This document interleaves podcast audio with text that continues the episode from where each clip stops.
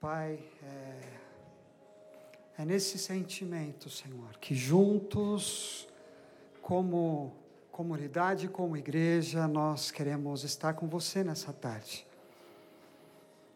Como comunidade, porque tudo que vamos entregar, tudo que vamos fazer, vamos fazer juntos aqui, Pai.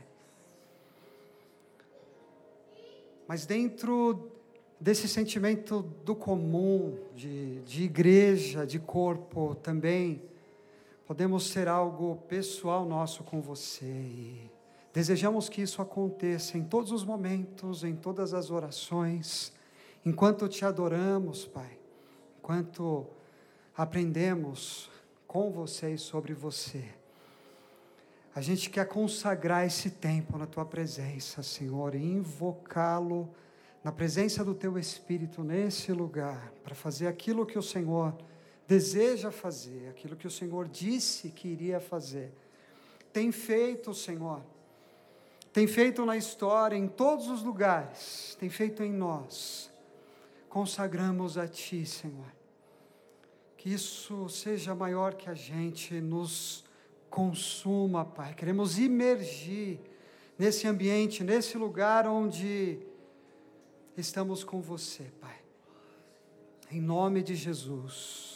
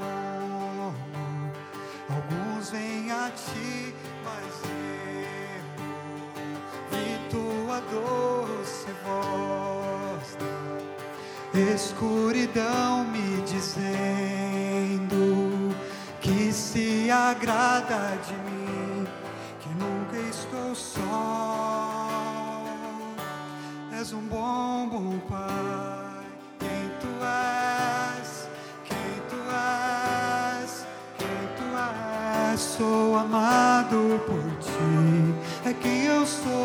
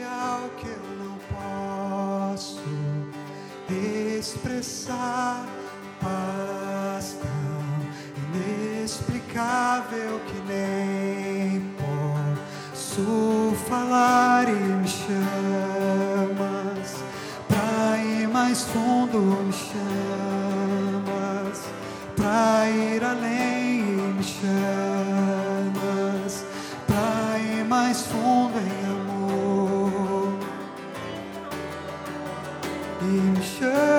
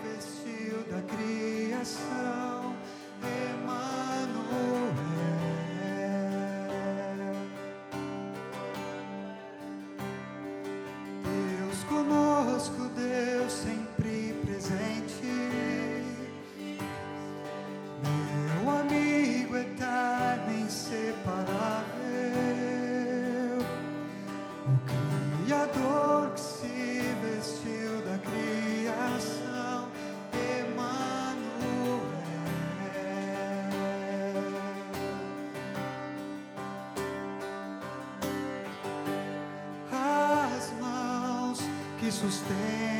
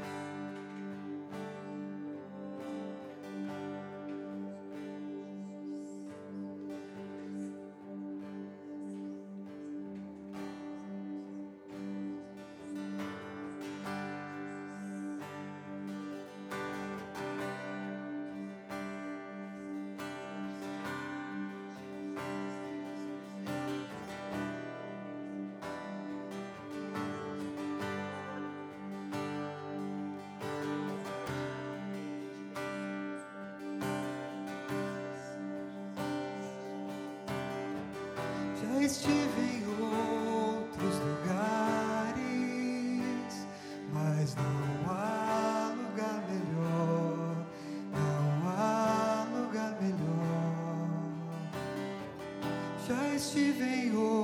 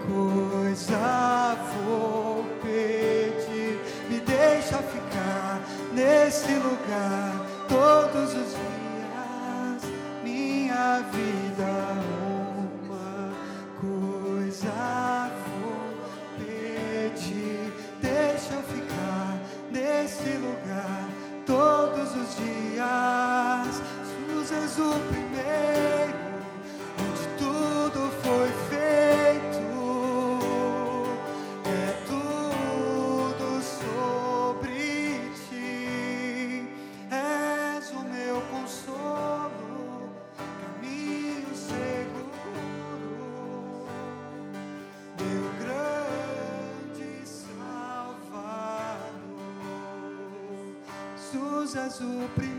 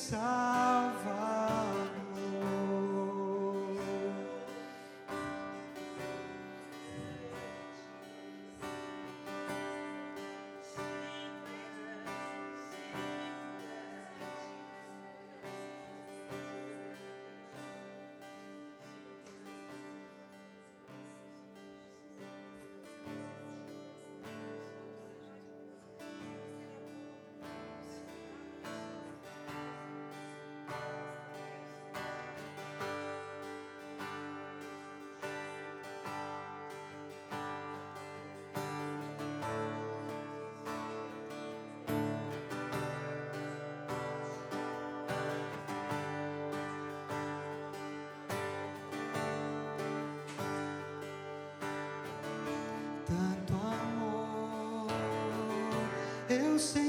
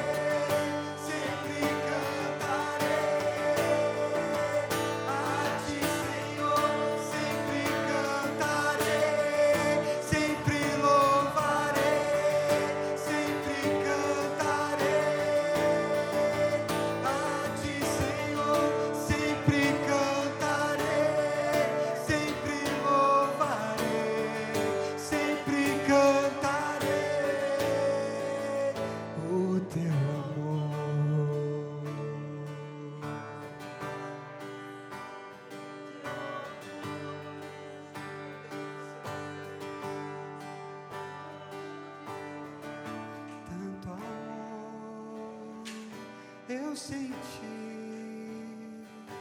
quando ouvi.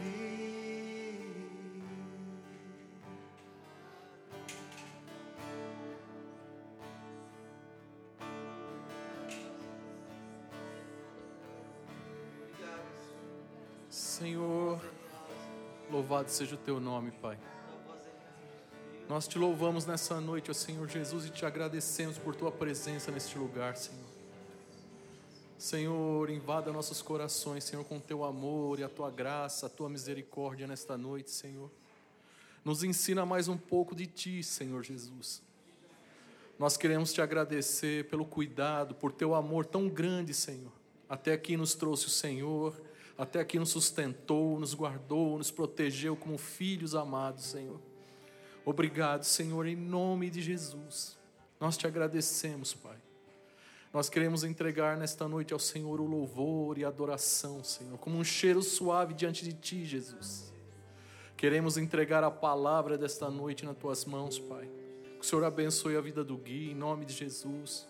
Coloca nele nesta noite o Teu coração e que nesta noite ele seja a boca de Deus, Senhor, em nome de Jesus.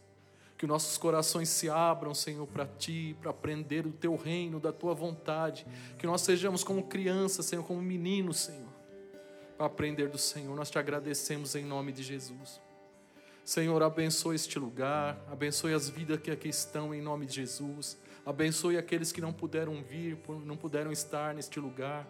Que a cura do Senhor, que o amor de Cristo visite os lares, Senhor, representados nesta noite para que haja um mover de Deus, Senhor, para que haja restauração, para que haja cura, Senhor, em nome de Jesus.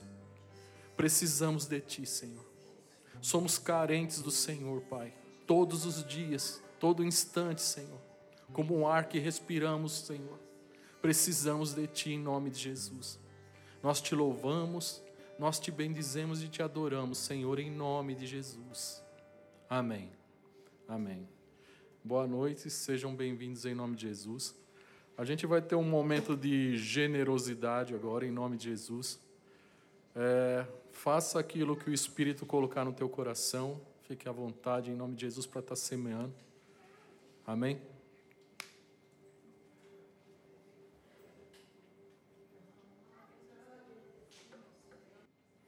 Amém. Senhor, nós te glorificamos nesta noite.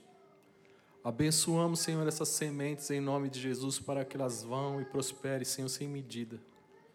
Que abençoe a casa de cada um nessa noite em nome de Jesus e não falte nada, Senhor. Que o Senhor nos sustente, que o Senhor nos guarde, que o Senhor nos livre de todo mal em nome de Jesus. Nós te agradecemos.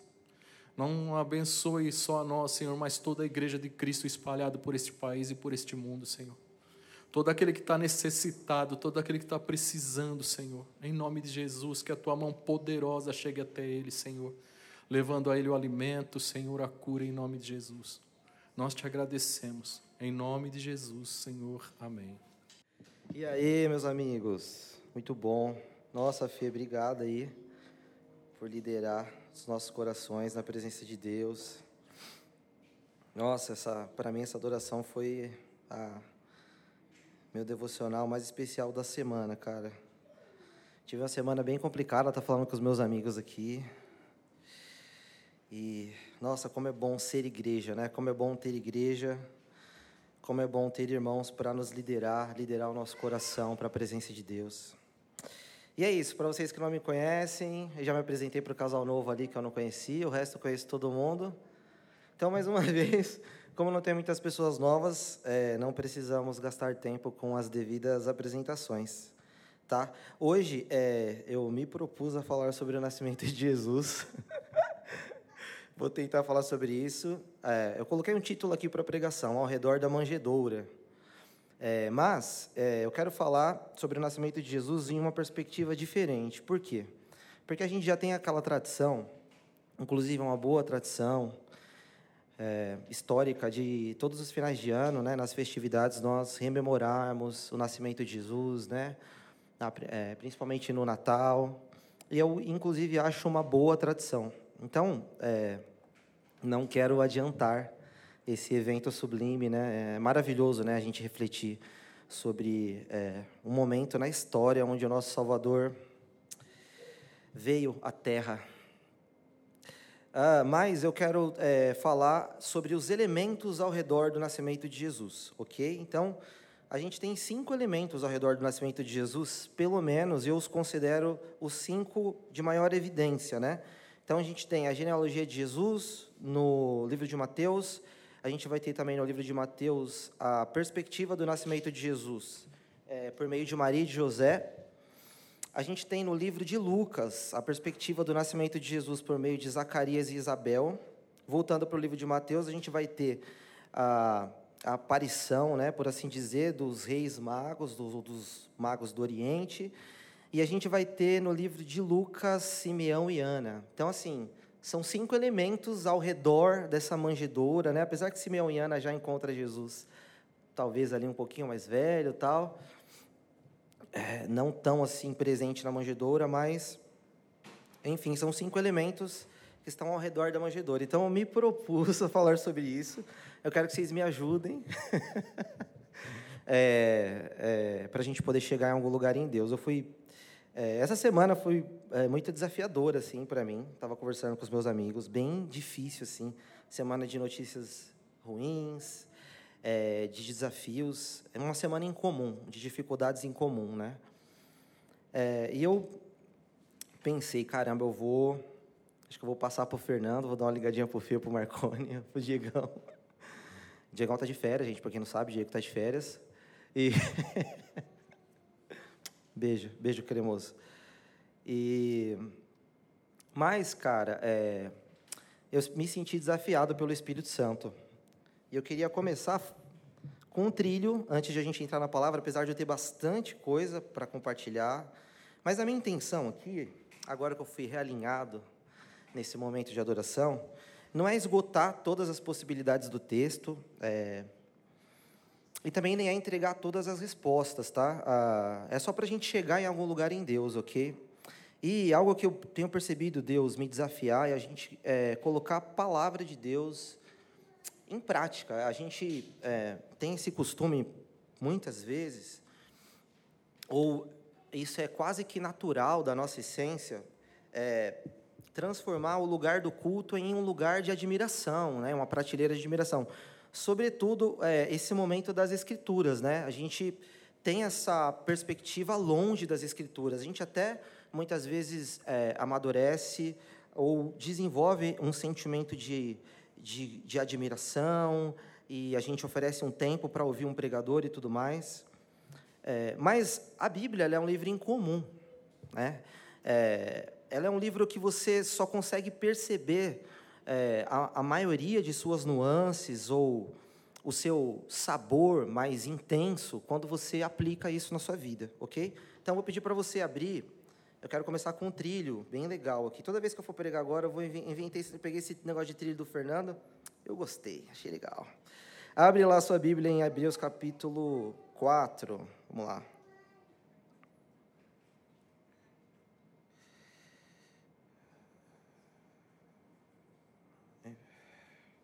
Hebreus 4, 12.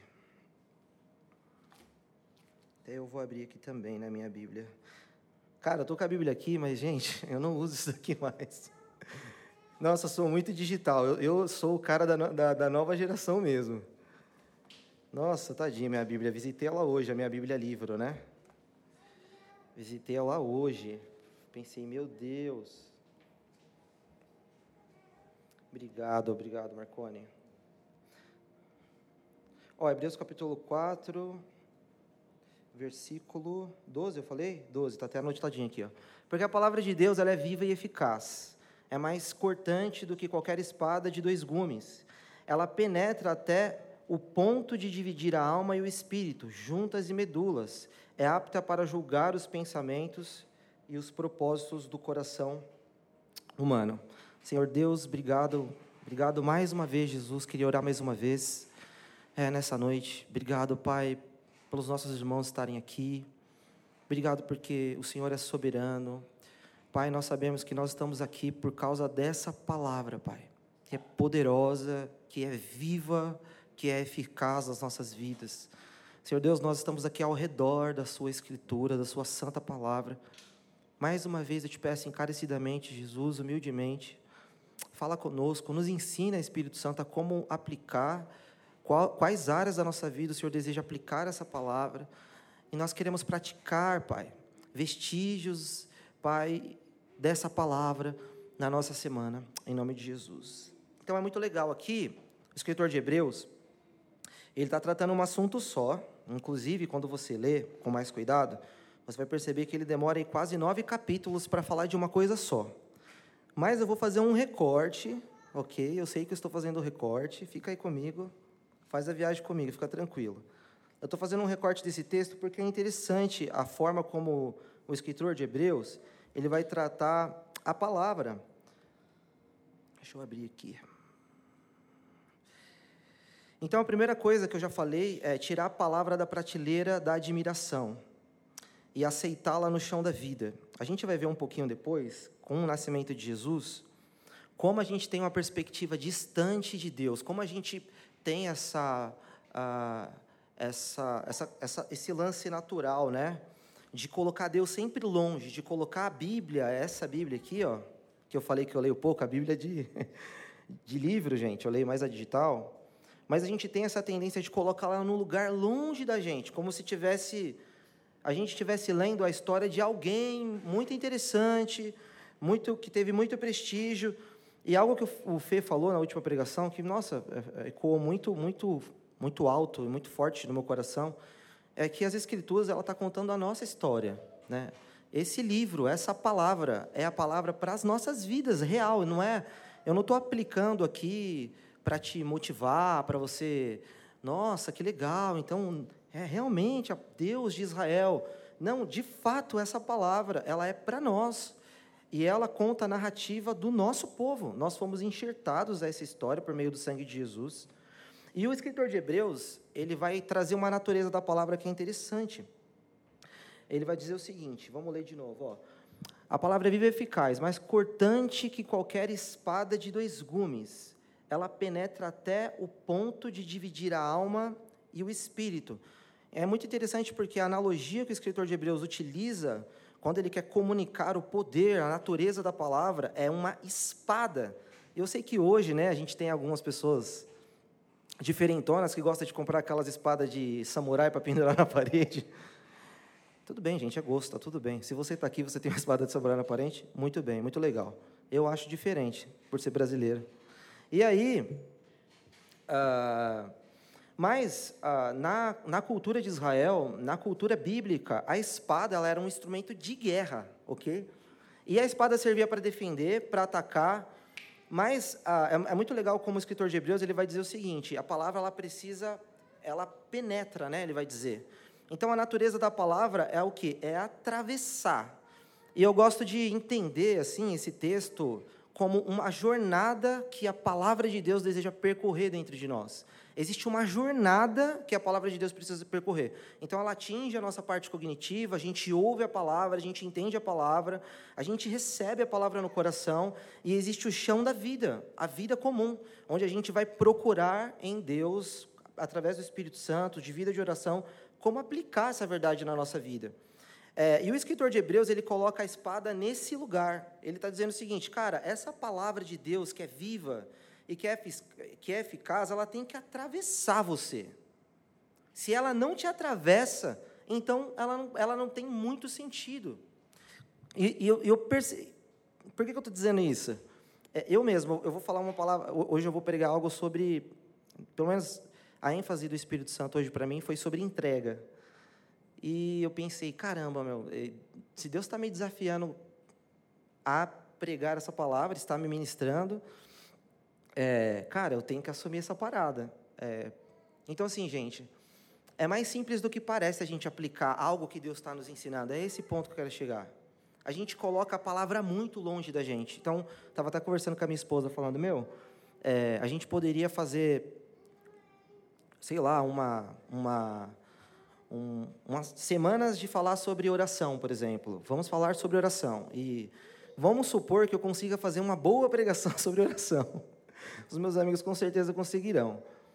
Só que, é, por mais que você goste, eu goste, é, e nós aprendamos algo, é, essa verdade sobre a vida de oração só vai fazer sentido se a gente orar. Então, muitas vezes, nós nos satisfazemos, ou então nós estamos criando falsas linhas de chegada na nossa vida. E a gente, é, mais uma vez, eu quero encorajar, e eu também estou sendo encorajado, tá bom? A gente pegar algo que a gente está refletindo hoje, vai refletir nos próximos domingos, a gente colocar algo em prática na nossa vida, sabe? Lembrar disso na semana, falar, meu, eu vou colocar isso em prática na minha vida, ou então Deus falou comigo, é, é, e procurar, a, reali, procurar lugar simples disso, sabe? Coisas normais, ok? Beleza? Era só um trilho só, era só um trilho. Vamos lá? Então, abra sua palavra em Mateus capítulo 1. Vamos lá, vamos lá.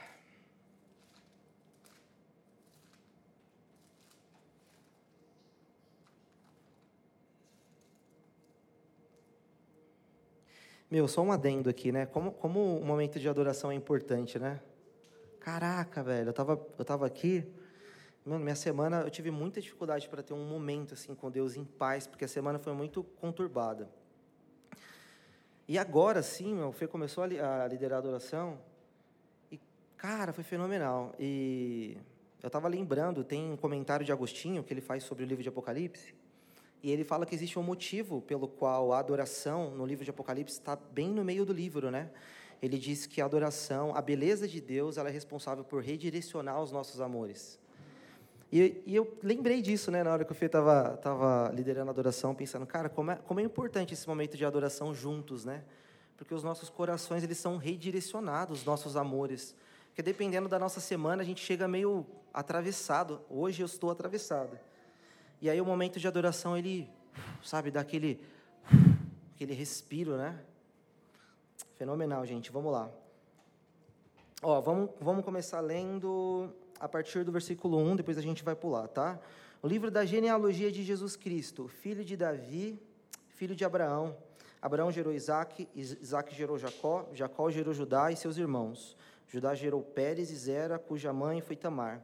Pérez gerou Ersmon, Ersmon gerou Arão. A gente vai pular agora, tá? Por 17. Assim, todas as gerações, desde Abraão até Davi, são 14. Desde Davi até o exílio babilônico, são 14 gerações. E desde o exílio babilônico até Cristo são 14. Então a genealogia de Jesus, ela está presente dentro desses elementos, né? E existem, existem aqui, é bem legal, gente. Eu passei a semana inteira assim, é muito legal, pegando nome por nome e vendo qual foi a esfera de atuação desse rei ou desse governante ou dessa pessoa, quem foi esse ser na história de Deus. E é fenomenal. Deixa eu abrir aqui.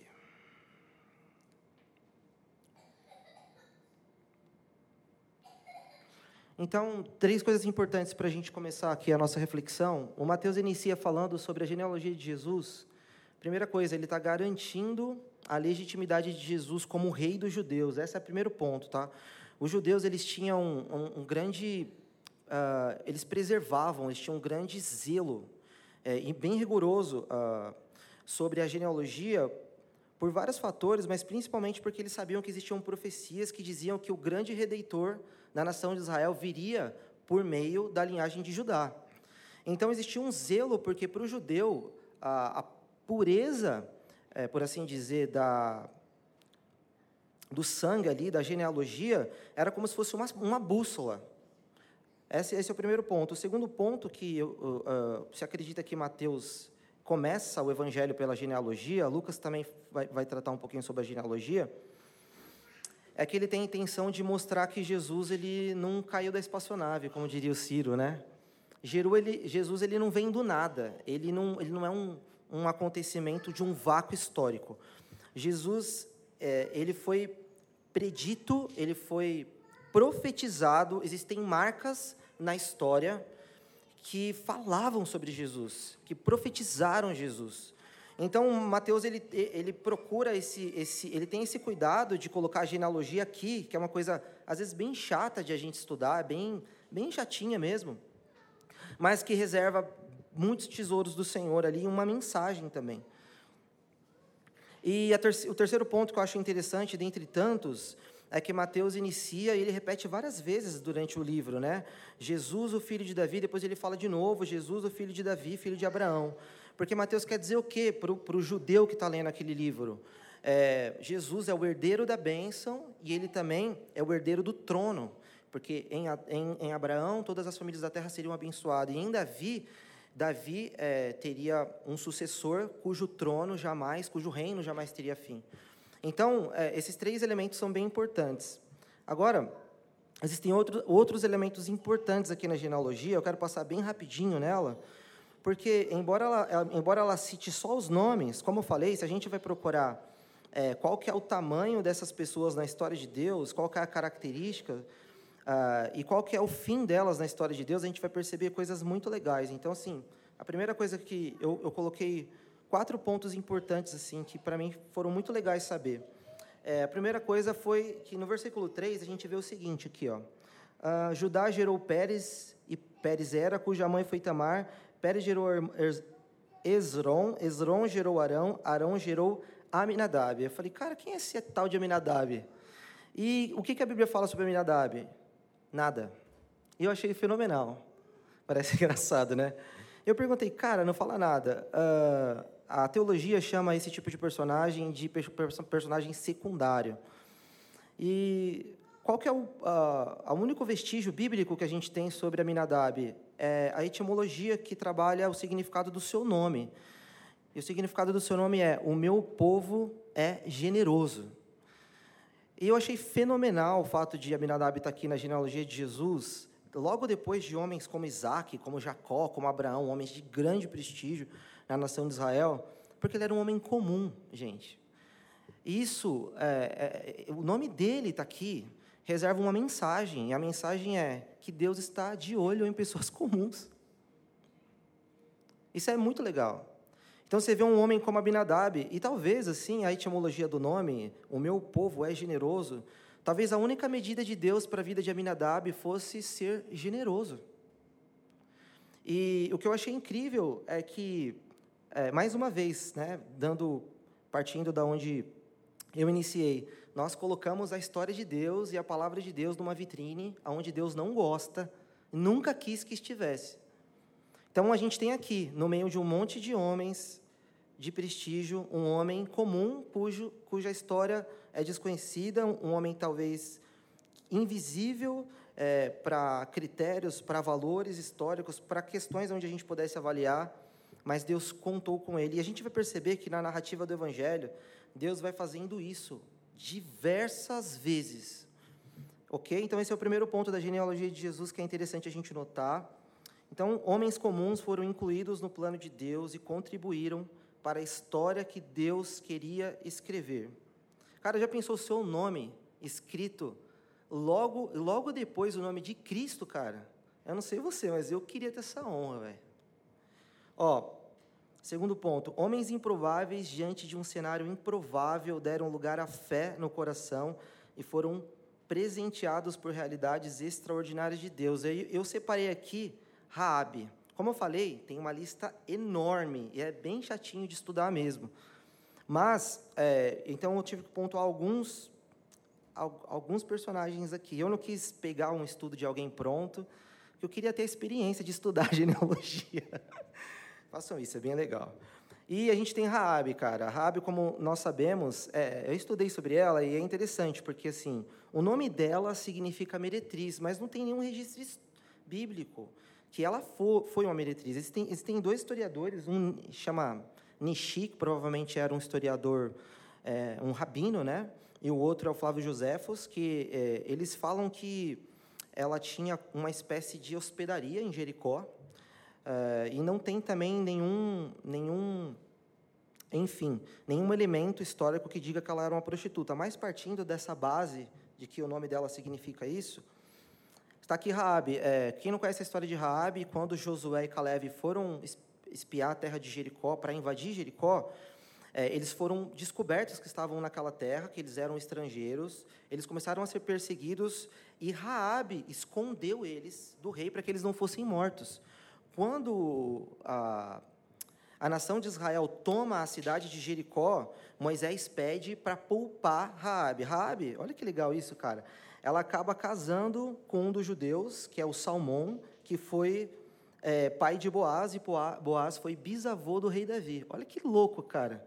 O que, que essa mulher tinha a ver com o que Deus estava fazendo? Nada, cara. Então ela foi generosa com os homens de Deus, Deus inclui ela numa história surreal.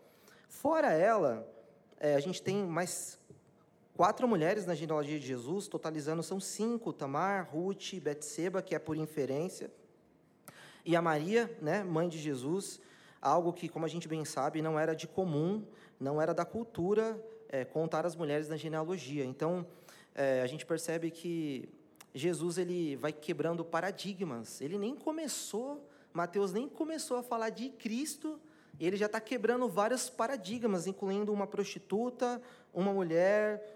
Então, é,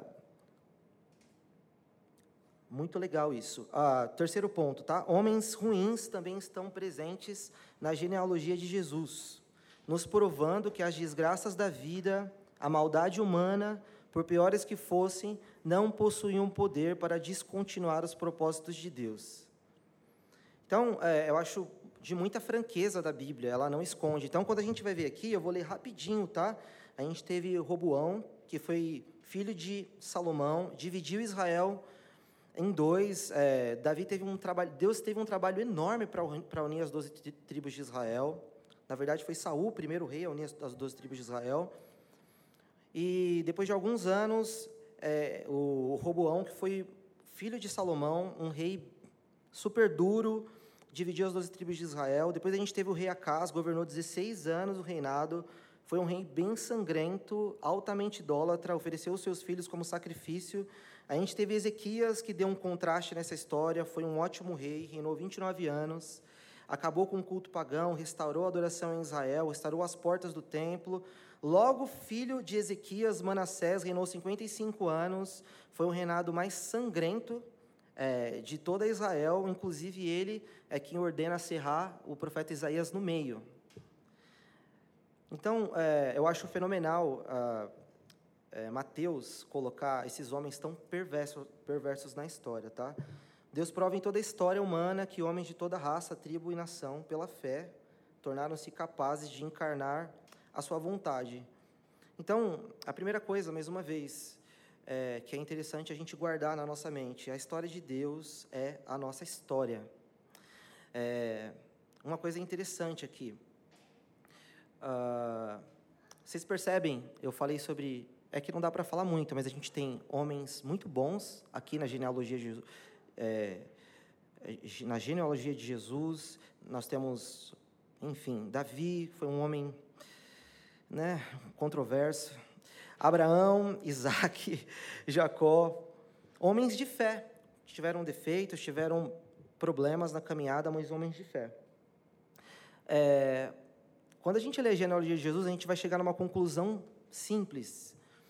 Todos nós fazemos parte da história de Deus, querendo nós ou não. E e pensando dessa perspectiva, para mim faz muito sentido nome de homens perversos estarem aqui. Não significa que Deus endossa ou valida a perversão do coração humano. Significa que Deus deu uma chance a esses homens de fazerem parte de uma história incrível. Esse é o ponto. E eles não quiseram fazer parte de uma história incrível. Então a genealogia de Jesus, ela já começa quebrando barreiras, destronando o culto ao DNA e nos mostrando que, através dele, através do Espírito Santo, nós podemos fazer parte da história de Deus. O ponto é quem nós queremos ser na história que Deus está construindo. Esse é o primeiro pergunta que eu queria deixar para você a respeito da genealogia de Jesus. Olha aí, você achando que a genealogia de Jesus não falava nada. Pelo menos eu achava, né, gente? Eu tenho que passar para você, né? Vamos lá, a gente vai falar Maria e Isabel. Estamos juntos, gente? Vocês estão comigo, né? Estou em casa, então estou tranquilo. Vamos lá. Não sei vocês, mas eu fiquei chocado, cara, sabendo do histórico. É, Para mim aqui só tinha gente legal, cara. é muito legal, né? E mais uma vez, gente, é... olha, como, olha como existem bilhetes do amor de Deus, do convite de Deus para a gente fazer parte daquilo que Ele tem para a gente. A gente vê pessoas de todo tipo aqui. Aqui tem todo tipo. Tem mulher, tem prostituta, tem tem rei pagão, a gente tem rei ruim que gerou filho devoto, a gente tem é, rei devoto que gerou filhos horrorosos. Então, assim, a genealogia de Jesus ela tem uma mensagem bem, bem louca. Agora a gente vai entrar na parte de, do versículo 18 aqui, tá? Então, esse é o primeiro elemento ao redor da manjedoura, a genealogia de Jesus. Para frisar, a genealogia de Jesus, ela é o fato, ela é o convite de Deus para que todo homem, de toda raça, de toda tribo, faça parte da sua história na medida de Deus para a sua vida, ok? E mais uma vez, nós não escolhemos fazer parte da história de Deus. Todos nós fazemos parte da história de Deus, porque Deus se mantém soberano. E hoje, Deus está nos lembrando que Ele nos traz luz a respeito disso. Nós podemos ser alguém que Deus pensou que nós fôssemos dentro dessa história. Ó, versículo 18, vamos lá, vou ler aqui, tá? Mateus capítulo 1. O nascimento de Jesus Cristo foi assim: Maria, sua mãe, estava comprometida para casar com José. Mas antes de se unirem, ele achou grávida, ela se achou grávida pelo Espírito Santo. José, com quem Maria estava para casar, sendo um homem justo e não querendo envergonhá-la em público, resolveu deixá-la sem que ninguém soubesse. Enquanto ele refletia sobre isso, eis que lhe apareceu em sonho um anjo do Senhor dizendo: José, filho de Davi, não tenha medo de receber Maria como a sua esposa, porque nela foi gerado o Espírito Santo. Ela dará à luz um filho, e você porá nele o nome de Jesus, porque ele salvará o seu povo dos pecados dele. Ora, tudo isso aconteceu para se cumprir o que foi dito pelo Senhor por meio do profeta: Eis que a virgem conceberá e dará à luz um filho, e ele será chamado pelo nome de Emanuel. Emanuel significa Deus conosco. Quando José despertou do sono, fez o que o anjo do Senhor lhe havia ordenado e recebeu Maria por esposa. Porém, não teve relações com ela enquanto ela não deu à luz um filho, a quem pôs o nome de Jesus. Ai, ai. Quando a gente lê essa história, é, algum, algum tempo atrás eu vi o Jamie Rydell falando sobre esse texto, e ele disse o seguinte, eu achei interessante. Quando a gente escuta a mesma história, muitas vezes, ela tende a perder o seu significado ao longo dos anos. E é real, né? Muitas vezes a gente é, pensa nessa história e existe é, um grau de beleza aqui, de, de poesia é, é de, de graça mesmo de Deus nessa história. Mas uh, um exercício que eu tenho feito tem é, me ajudado a pensar e, e, e a imprimir melhor a Bíblia dentro de mim. A gente se esquece de olhar a Bíblia como um livro que nos oferece histórias, literaturas. E quando a gente pensa na palavra, nesse texto, a partir do prisma da literatura, é bem estranha essa história aqui. Então me acompanha aqui comigo, ó. Versículo 18. O nascimento de Jesus Cristo foi assim: Maria, sua mãe, estava comprometida para casar com José. Mas antes de se unirem, ela se achou grávida pelo Espírito Santo. José descobre que sua noiva prometida estava gestante. Porém, não era qualquer gravidez. A informação que ele tivera era que Maria, sua noiva prometida, se achava gestante de Deus. Já parou para pensar? A gente, a gente sabe o desfecho da história, ok? A gente está vendo a história como, como um jogador de tabuleiro de xadrez está vendo. Mas José era, era o peão desse tabuleiro. Ele não, não era jogador de xadrez. Então você imagina, cara, é, o nível de desconforto ou de complexidade de a mulher em que ele estava prometida, ele começar a ouvir, e o texto aqui dá a entender que ele ouviu, não direto de Maria, mas começou soar um burburinho. Naquela época, é, existia, os pais faziam um acordo, né, porque a filha ela era uma posse do pai. E, e, em geral, os pais utilizavam a filha como moeda de barganha para fazer negócios e tudo mais. Então, os acordos eram feitos entre os pais. O filho ficava prometida para a filha, ficavam noivos. E esse noivado é, não era como o noivado de hoje, era um noivado que era um contrato. Então, para se quebrar um noivado, era, era, era considerado como um divórcio semelhante ao casamento hoje. Então, José está comprometido com uma jovem e, e ele começa a ouvir que essa jovem está grávida. E aí ele pode pensar, meu, ok, é, é, é, era um momento que eles tinham ali para se guardar e ela, e ela não suporta, né? É, enfim, não se preserva, não se guarda, etc.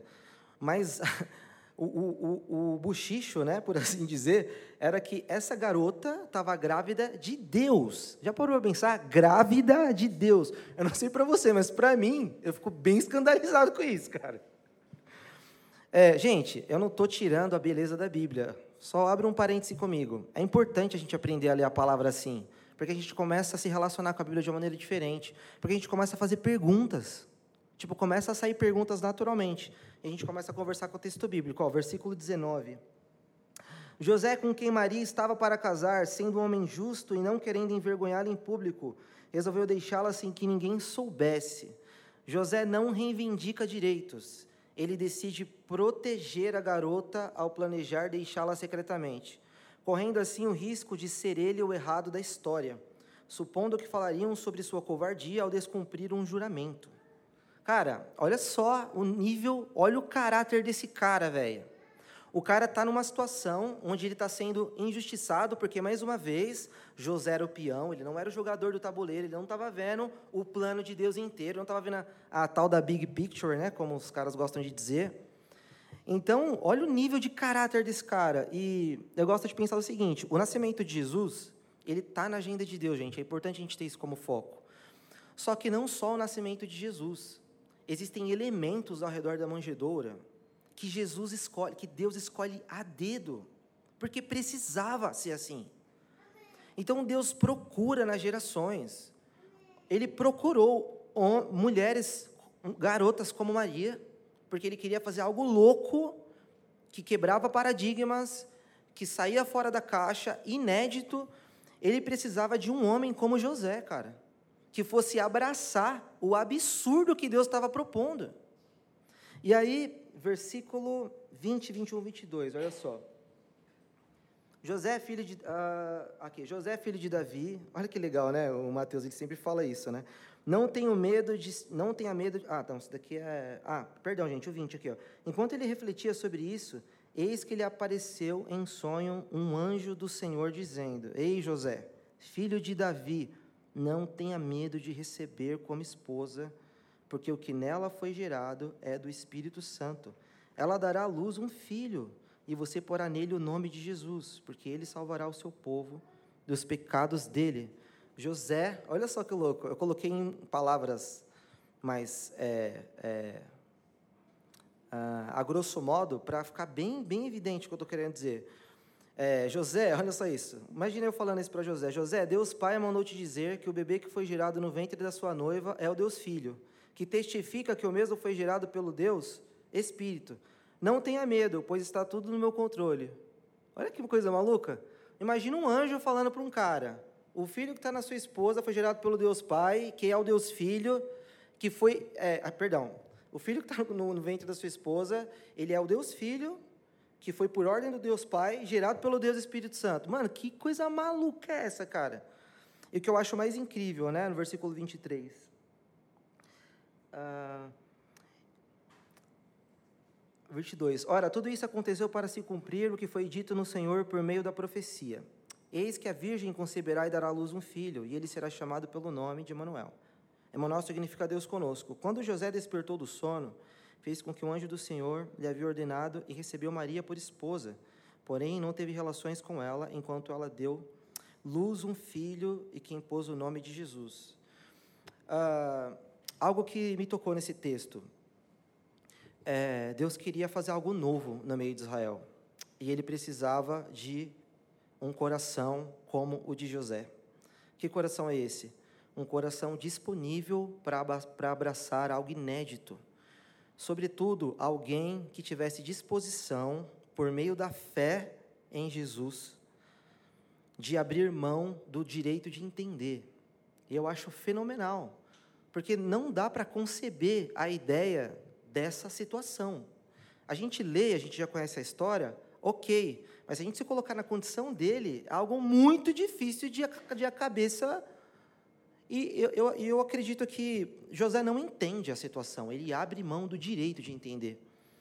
É, eu acredito que muitas vezes, quando Deus está nos envolvendo, está nos convocando, ou quer que a gente se engaje em algo que Ele está gerando, Ele talvez exija de nós esse, essa oferta de adoração, de abrirmos mão, às vezes, do direito de entender.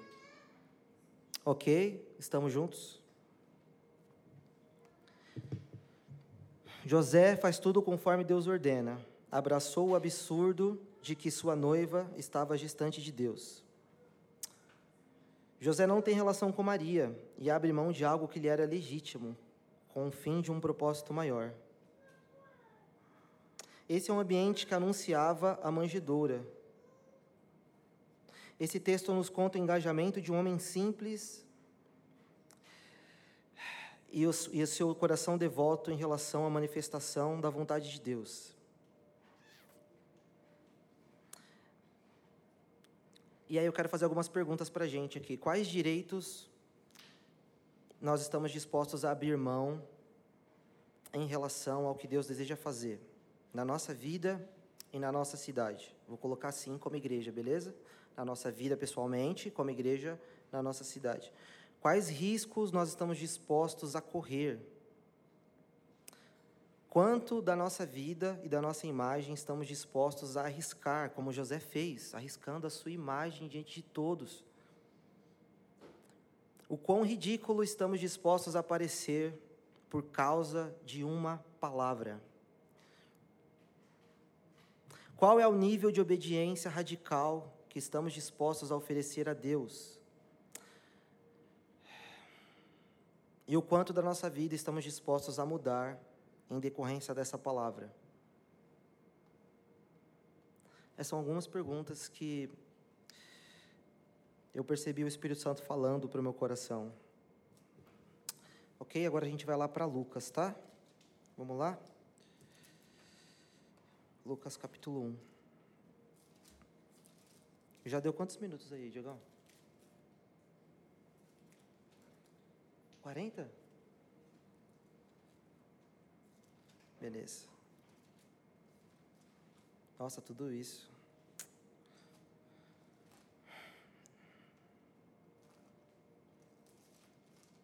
Eu vou ser bem rápido aqui, gente.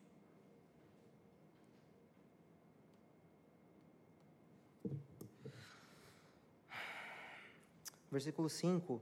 Nos dias de Herodes, rei da Judéia, houve um sacerdote chamado Zacarias, no turno de, Abi, de, de Abiás e Isabel. Ambos eram justos diante de Deus, vivendo de forma irrepreensível em todos os preceitos e mandamentos do Senhor. Eles não tinham filhos, porque Isabel era estéril e os dois tinham idade avançada. E aconteceu que, enquanto Zacarias exercia o sacerdócio diante de Deus, na ordem do seu turno, coube-lhe por solteio, segundo o, segundo o costume sacerdotal, entrar no santuário do Senhor para queimar o incenso. Durante esse tempo, toda a multidão do povo permanecia na parte de fora, orando. E eis que apareceu Zacarias e um anjo do Senhor, em pé à direita do altar do incenso. Ao vê-lo, Zacarias ficou assustado, e o temor se apoderou dele. E o anjo, porém, lhe disse: Não tenha medo, Zacarias, porque a sua oração foi ouvida. Isabel, sua esposa, dará à luz um filho, a quem você dará o nome de João. Você ficará alegre e feliz, e muitos ficarão contentes com o nascimento dele pois ele será grande diante do Senhor.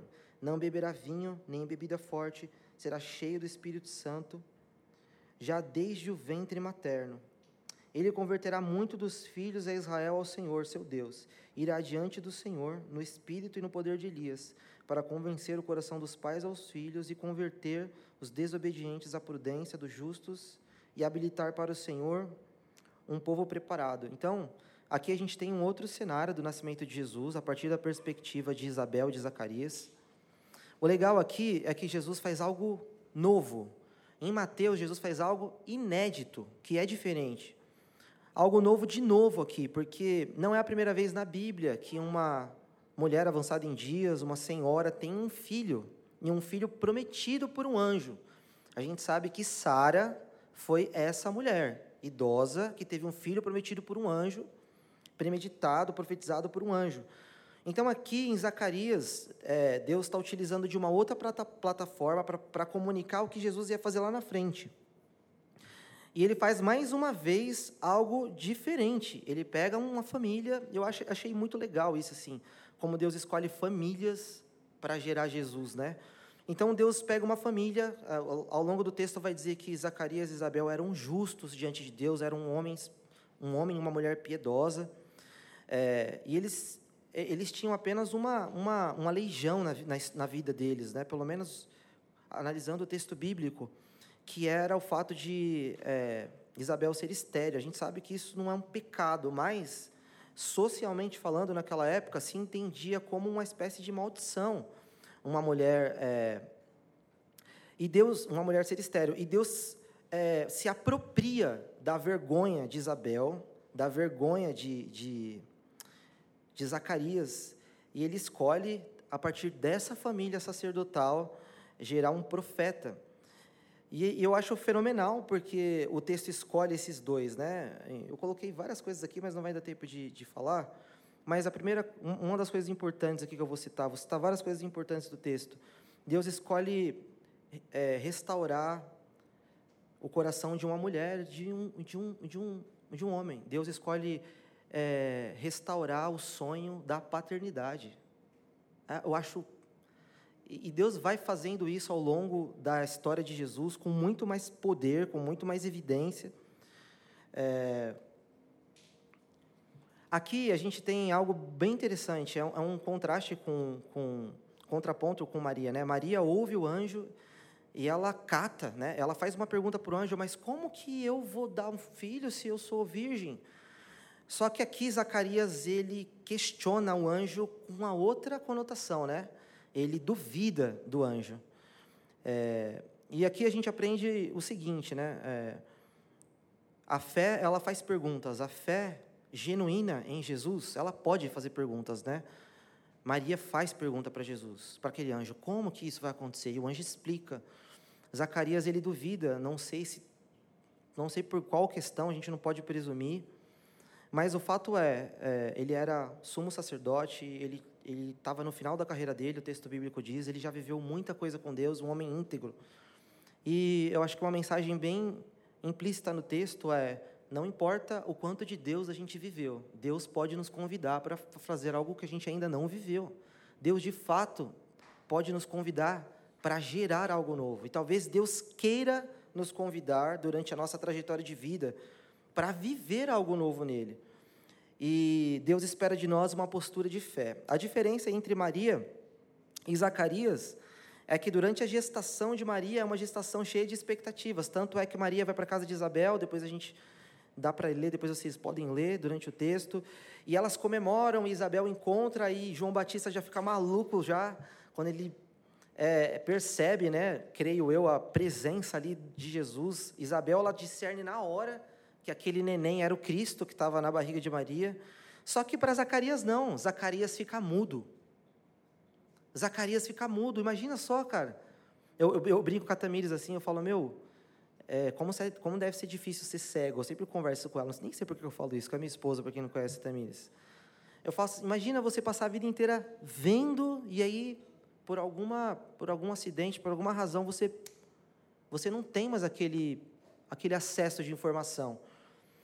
E para Zacarias, é, Deus pune ele durante toda diante de toda a nação de Israel, né? E algo que ficou bem nítido para mim assim, cara, é que quando a gente é, a gente não pode deixar que o nosso coração fique duro, cara.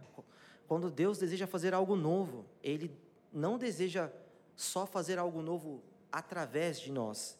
Ele deseja fazer algo novo conosco. E Ele espera de nós uma postura de coração que seja coerente com o que ele quer fazer. E se essa postura de coração não é coerente, a gente não celebra em tempo que deveria celebrar. Então você tem Isabel celebrando, Maria celebrando, José celebrando e Zacarias. Cara, que constrangimento, o cara não fala, não consegue se expressar. Eu, eu não tenho dúvida de que foi uma coisa perplexa de, de se compreender. Então, é, assim, como eu falei no começo, aplicando, tentando aplicar esse texto para a nossa vida, a gente é uma igreja nova. É, olha só o que o anjo fala para Zacarias: esse filho vai te trazer grande alegria, vai te trazer alegria para Israel. E nós somos uma igreja nova. Qual que é o sentimento que Deus espera de nós fazendo parte de uma igreja nova? Aplicando esse texto para a nossa vida real. Deus está nos dando um bebê. Qual que é o sentimento? Qual que é a postura de coração que Ele quer ver da gente? Uma fé que questiona, uma fé que pergunta, sim. Uma fé que questiona, não sei. Eu estou dizendo, o ponto é, gente, Vamos lá, difícil, né? Tentar aplicar a palavra para nossa vida. O clima já fica meio, meio tenso já. Mano, a palavra me confronta pra caramba. Eu não vou aliviar para vocês, não, porque quando eu leio eu saio chorando, cara. Mas olha só, para para pensar. Deus está nos dando um bebê. Ó, se eu recebo um bebê hoje, o meu sentimento é de alegria, cara, estou recebendo uma vida. E depois é, cara, vou ter que trampar para sustentar essa vida aqui, vou ter que correr a mais. Não é? Não é verdade? Quem já teve, eu não tive filho, mas quem já teve sabe disso. Eu vou ter que trabalhar talvez um pouquinho a mais, vou ter que ajustar minha agenda, minha vida, minha vida foi inteira comprometida. Essa é a postura de coração que Deus esperava de Zacarias. De celebração. E assim, aplicando para a nossa vida aqui, Igreja Nova, muitas vezes, para você que talvez, vocês não sei se vão ficar aqui ainda, mas assim, é, para quem está vindo aqui, às vezes a gente vem, de, a maioria das pessoas que vem aqui, né, que não vieram hoje, vieram de outras igrejas. E aí, de repente, na igreja onde você estava, você não tinha muitas amizades. E aí, ah, eu chego nessa nova igreja e eu não tenho uma postura diferente. Eu tenho a postura de qual? Eu ofereço um boleto para a galera que está na igreja agora. Lá na outra igreja eu não tive amigos, então agora vocês têm que pagar esse boleto. Sendo que eu tenho que ter uma postura diferente. Se na, se na igreja anterior eu, eu tive uma necessidade de relacionamento, eu vou ser mais ativo nessa igreja agora. É, então, assim, olha só, é, Zacarias, olha, quando ele ouve o que o anjo diz, Gente, eu tô, estou aplicando de uma maneira bem grosseira, eu sei, mas é o que dá para hoje. Então, sejam misericordiosos comigo, beleza? Eu sou mais polido, eu sou mais legal, mas é, hoje é o que dá. É, olha só, Zacarias ouve o anjo falar com ele. É, e aí, em vez de ele considerar o poder da anunciação daquele anjo, ele se considera mais evidente, ele, ele, se considera maior. Então ele pega e olha para ele e fala: Mano, eu não tenho como fazer isso. É, então, assim, muitas vezes Deus nos coloca em novas realidades, em novas aventuras. E, gente, a gente não consegue engajar com essa nova realidade se a gente fica olhando para a gente. Ou se a gente fica olhando para trás, oferecendo boletos para essa nova realidade nós precisamos engajar na realidade nova que Deus está nos colocando com um coração renovado no Senhor. E isso o texto deixa bem claro, assim, é bem lindo quando a gente lê, é bem leve quando a gente lê sobre Maria. Eu coloquei um pouquinho de tensão no texto, mas era só por, por, por só para instigar vocês mesmo. Mas quando a gente vê, tem muita beleza em Maria falando, Deus, mas como? E, e o final do texto diz assim: é, eis aqui a tua serva. Cara. E a gente vê uma jovem de aproximadamente 15, 17 anos, e a gente vê um homem cheio de, de histórias, de, de, de experiência. E aí é muito legal porque o texto, é, depois, depois o anjo se revela, ele fala, cara, eu sou Gabriel. Aí, é, é, cara, aí deve ter dado um temor do caramba, né?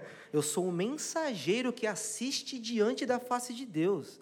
Cara, já parou para pensar? que tudo que Deus fala, Gabriel ouve primeiro, depois de todo mundo, cara. Cara, é, é um... E aí o anjo fala, porque você duvidou de mim, você não vai falar, cara. Então, é, é mais uma vez, né? Quando a gente não está com o coração renovado para algo novo de Deus, e, gente, Deus está sempre fazendo algo novo, a gente não engaja. E Deus é tão misericordioso que a gente vive esse algo novo, mas a gente não desfruta plenamente.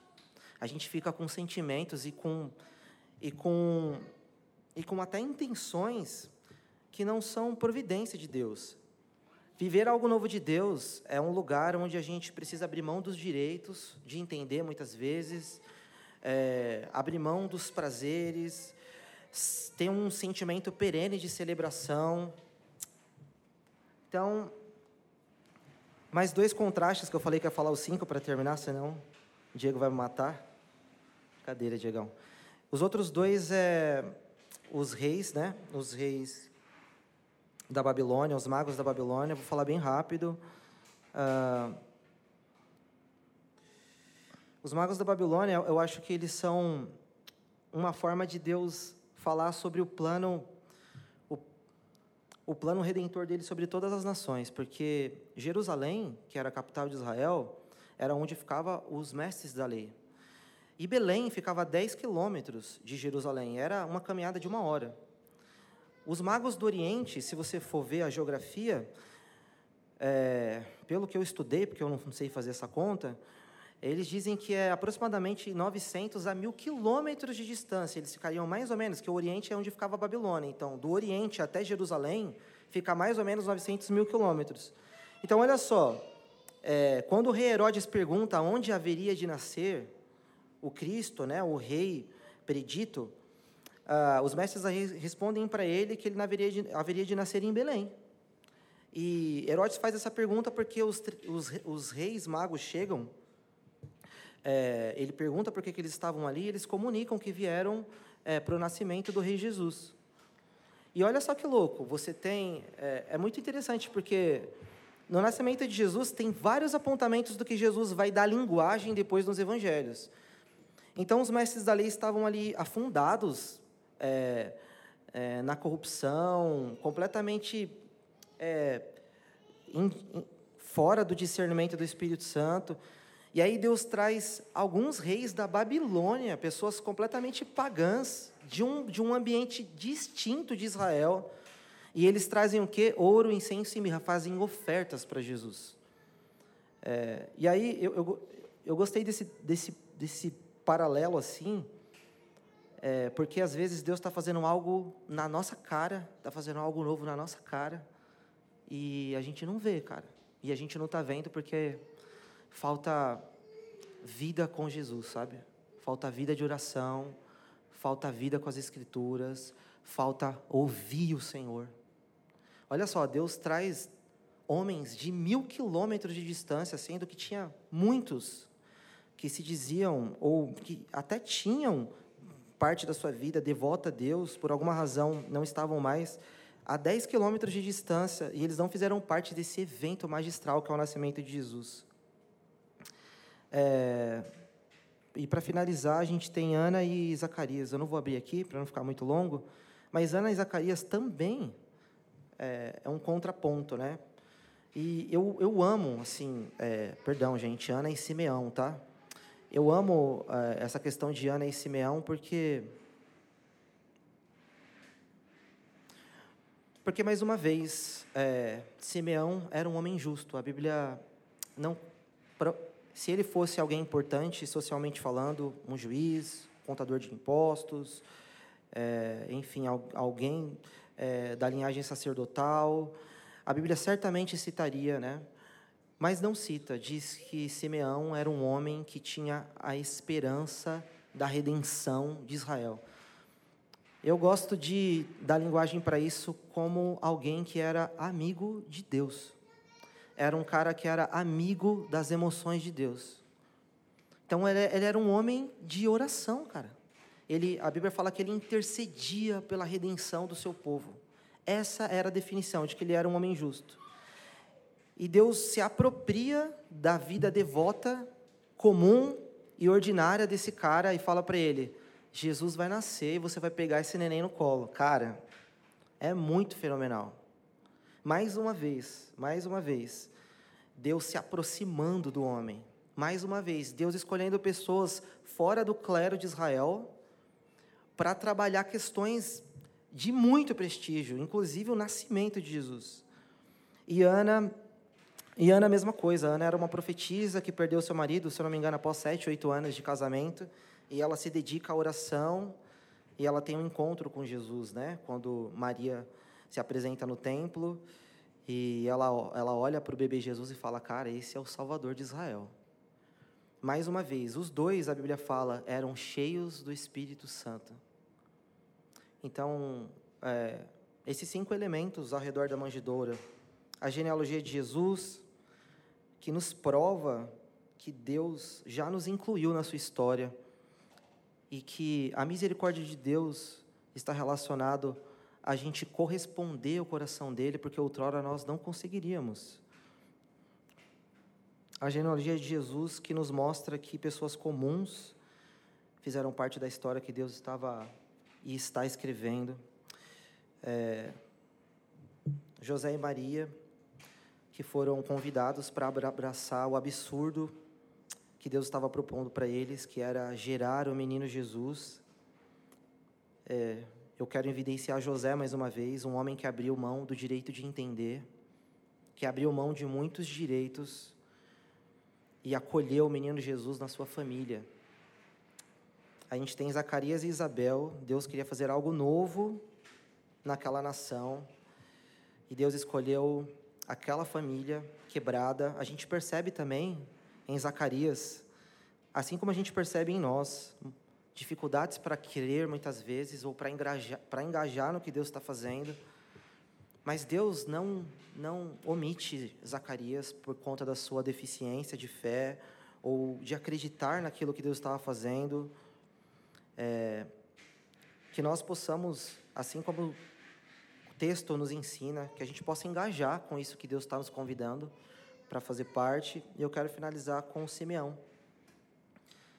Um homem justo, simples, que teve a sua vida de oração apropriada por Deus. Deus se apropria da vida de oração de um cara simples para comunicar o nascimento de Jesus. Vamos levantar, gente? Vamos fazer uma oração agora. Se você, eu sei que eu falei muita coisa, escolhe uma coisa das que eu falei é, que faz sentido para você. Coloca a gente do Senhor, fecha seus olhos.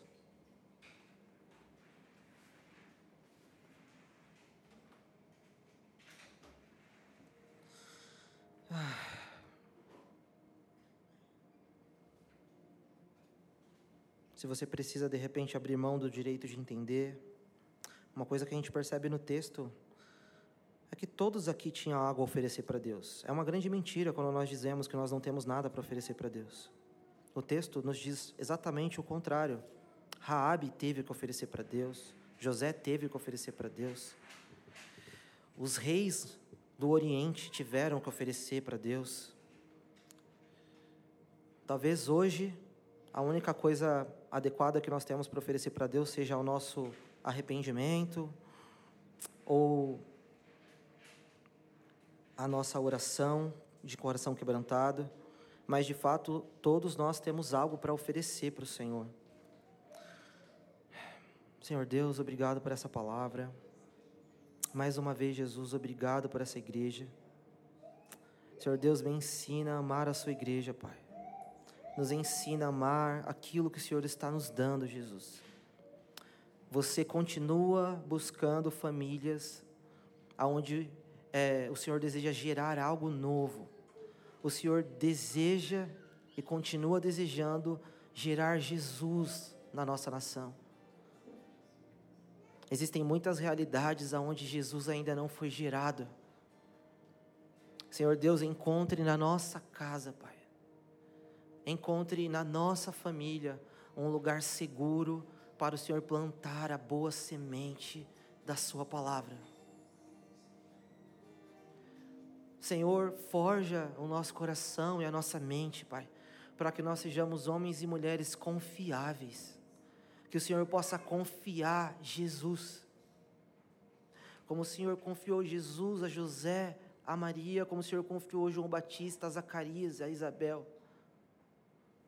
Ó oh, Deus, que a estrela da manhã nos guie para esse lugar do Senhor, ó oh, Pai. Ó oh, Deus, assim como Simeão e Ana, nós queremos abraçar a oração, Pai.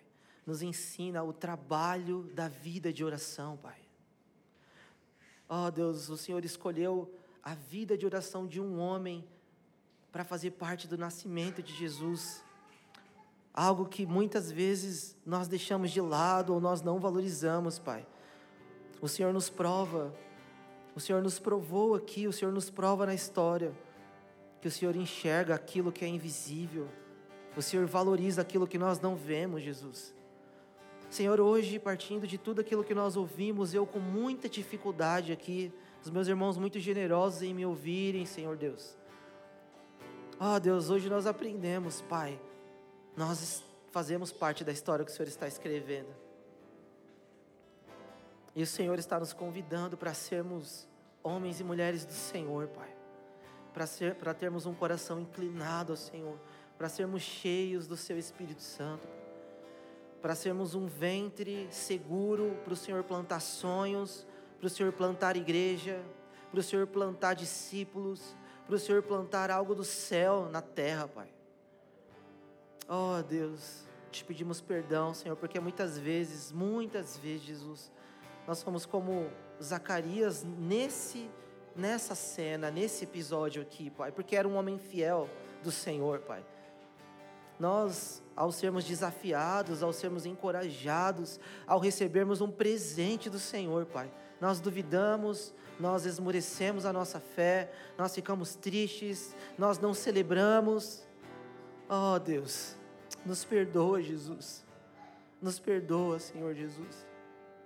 Transforma o nosso coração de pedra em um coração de carne, Senhor. Oh, Deus, me dá um coração de José que abre mão do direito de entender, Pai.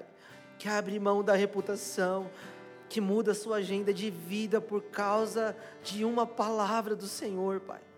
Senhor Deus, encontre um lugar seguro para o Senhor enviar anjos aqui nessa igreja, Pai. Ah, Deus, que a nossa igreja seja um lugar seguro, Pai. Nós não vamos ironizar, nós não vamos debochar, nós não vamos descrer daquilo que o Senhor deseja fazer, Pai. Igreja é esse lugar, na Bíblia nós lemos, Pai, onde o Senhor visita, onde o Senhor cura, onde o Senhor provoca sobrenatural, onde o Senhor faz milagre. O Senhor está procurando homens que queiram se engajar com as tuas realidades. Deus encontra aqui Jesus em nós, Pai. Encontre em nós homens que, que desejam, Pai, ao menos desejam, Jesus. Nós queremos ser como os reis do Oriente, Pai. Nós queremos caminhar as léguas que forem necessários para trazer presentes para o Senhor, Pai. Como Gregório dizia, Pai, eu quero levar muito fruto para o Senhor. E esse é o desejo do nosso coração, Jesus. Queremos levar muitos frutos para o Senhor, Pai. Queremos trazer aos pés do Senhor, Pai. Nós não queremos nos acovardar quando o Senhor nos desafiar a entregar algo novo, a entregar algo que nós não entregamos, a confiar de uma maneira que nós ainda não confiamos, ou a repensar a nossa fé, Jesus. Não, Senhor, nós queremos ter um coração quebrado e disponível diante do Senhor, Pai. Encontre em nós, Senhor, hoje, Jesus. Deus, eu quero finalizar agradecendo ao Senhor, Pai. Porque antes que nós nascêssemos e até que nós soubéssemos, o Senhor já nos incluiu na sua história. O Senhor já nos colocou como filhos e filhas do Senhor, Pai. Ah, Deus, o Senhor já nos predestinou para a Sua presença, para os prazeres da Sua presença, para a gente correr a nossa corrida no Senhor, Pai. Oh Deus, nós nos apropriamos da nossa história, Pai. Essa história que nós lemos sobre José e Maria é a nossa história. Sobre Zacarias e Isabel é a nossa história. O Jesus que nasce aqui é o nosso Jesus. É o nosso Deus. Ó oh, Deus, ilumina a cada dia mais. Ó oh, Deus, a nossa mente, o nosso coração. Que nós possamos compreender, Pai, como Paulo ora, a riqueza da nossa vocação em Jesus, Pai. Que nós possamos compreender os tesouros da nossa vocação, Pai. Que nós não andemos distraídos por aí, Pai. Conosco, com as nossas dores, oh Deus, ou com as coisas que nós não temos controle. Que nós possamos ter olhos fixos no Senhor Jesus fixos no Senhor, na Sua porção, na Sua medida. Oh, Deus, encontra em nós, Pai. Nos ensine a trabalhar com o Senhor, Pai. Nos ensine a trabalharmos com o Senhor, Pai. Nos ensina a sermos trabalhadores do Senhor, Pai. Oh, Deus, nos ensina a trabalharmos, nos ensina, nos ensina, Pai, a nos colocarmos ao redor da manjedoura, Pai. Oh, Deus, ao redor de Jesus, Pai. Ah, Deus, devotos, com corações dobrados e rendidos a Ti. Nós queremos aprender com o Senhor, Pai. E o Senhor quer nos ensinar. Esse é o seu desejo, Pai. Eles serão meu povo e eu serei o seu Deus. E essa é a aliança que o Senhor faz conosco, Jesus.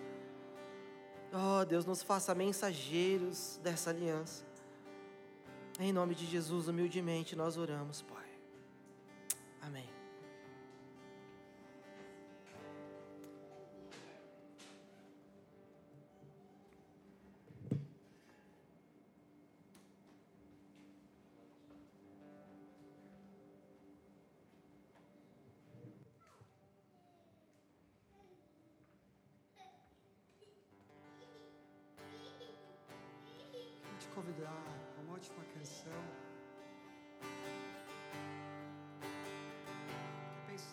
Alguma coisa para falar sobre ele. Talvez no refrão a gente consiga repetir o nome dele muitas vezes. Mais uma mais antiga de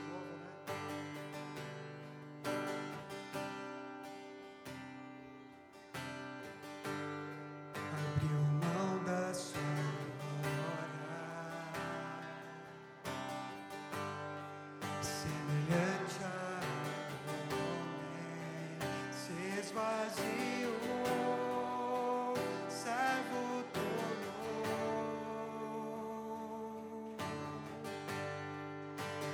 Mesmo se humilhou,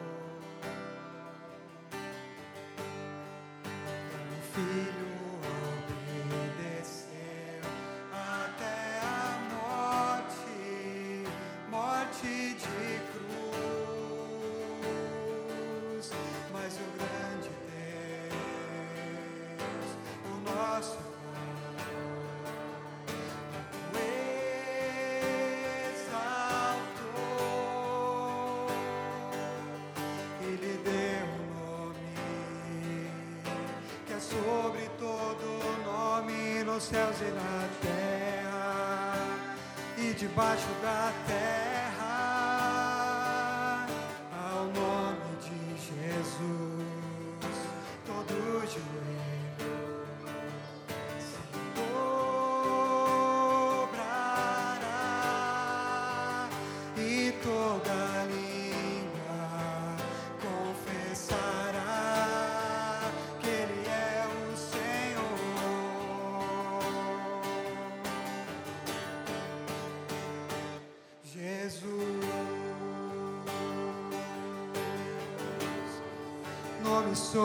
todo nome, nome sobre todo nome, Jesus,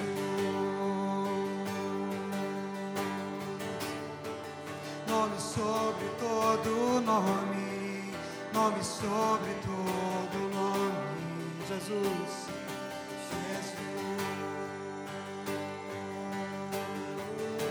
Jesus, nome sobre todo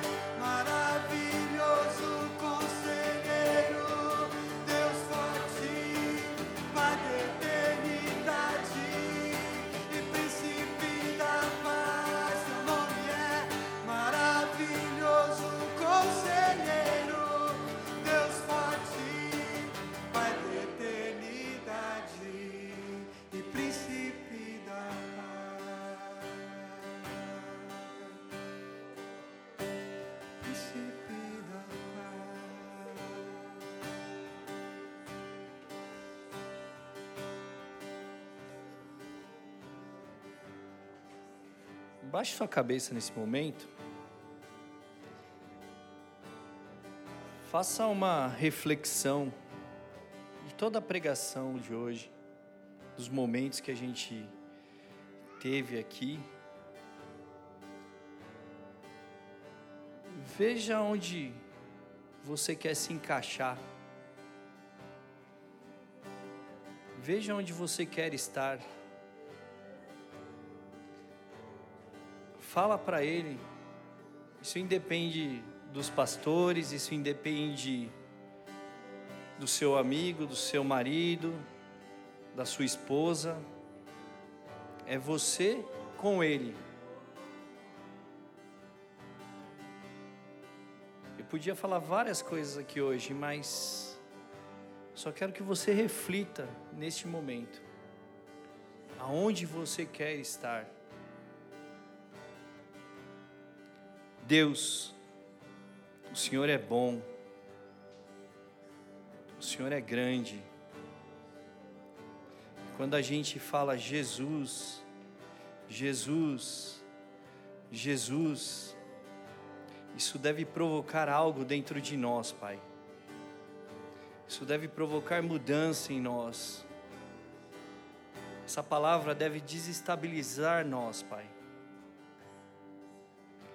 Eu peço ao Senhor, Pai, nesta semana, que o Senhor nos guie, Deus, que o Senhor nos conduza, que nós possamos ser como os homens, Pai, de Mateus,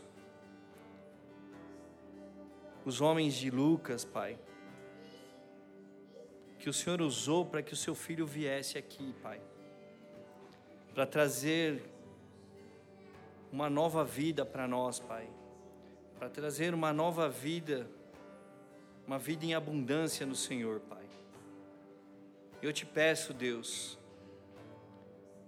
que o Senhor toque em cada um neste momento, Pai. Que a tua graça seja derramada sobre cada vida aqui, Deus. Que o Senhor provoque mudanças em nós, Pai. Que o Senhor nos ajude a negar nós mesmos, para sermos aperfeiçoados para o Senhor, Pai. para sermos conduzido, conduzidos por Ti, Senhor. Ajuda a gente, Deus, nós somos falhos, nós somos pecadores, mas nós carecemos da Tua glória. Toque em nós, provoca mudança, Deus. Pedimos a Tua bênção nessa semana, Pai. Pedimos a Tua graça para essa semana, Deus. Obrigado, Senhor. Obrigado. Em nome de Jesus. Amém.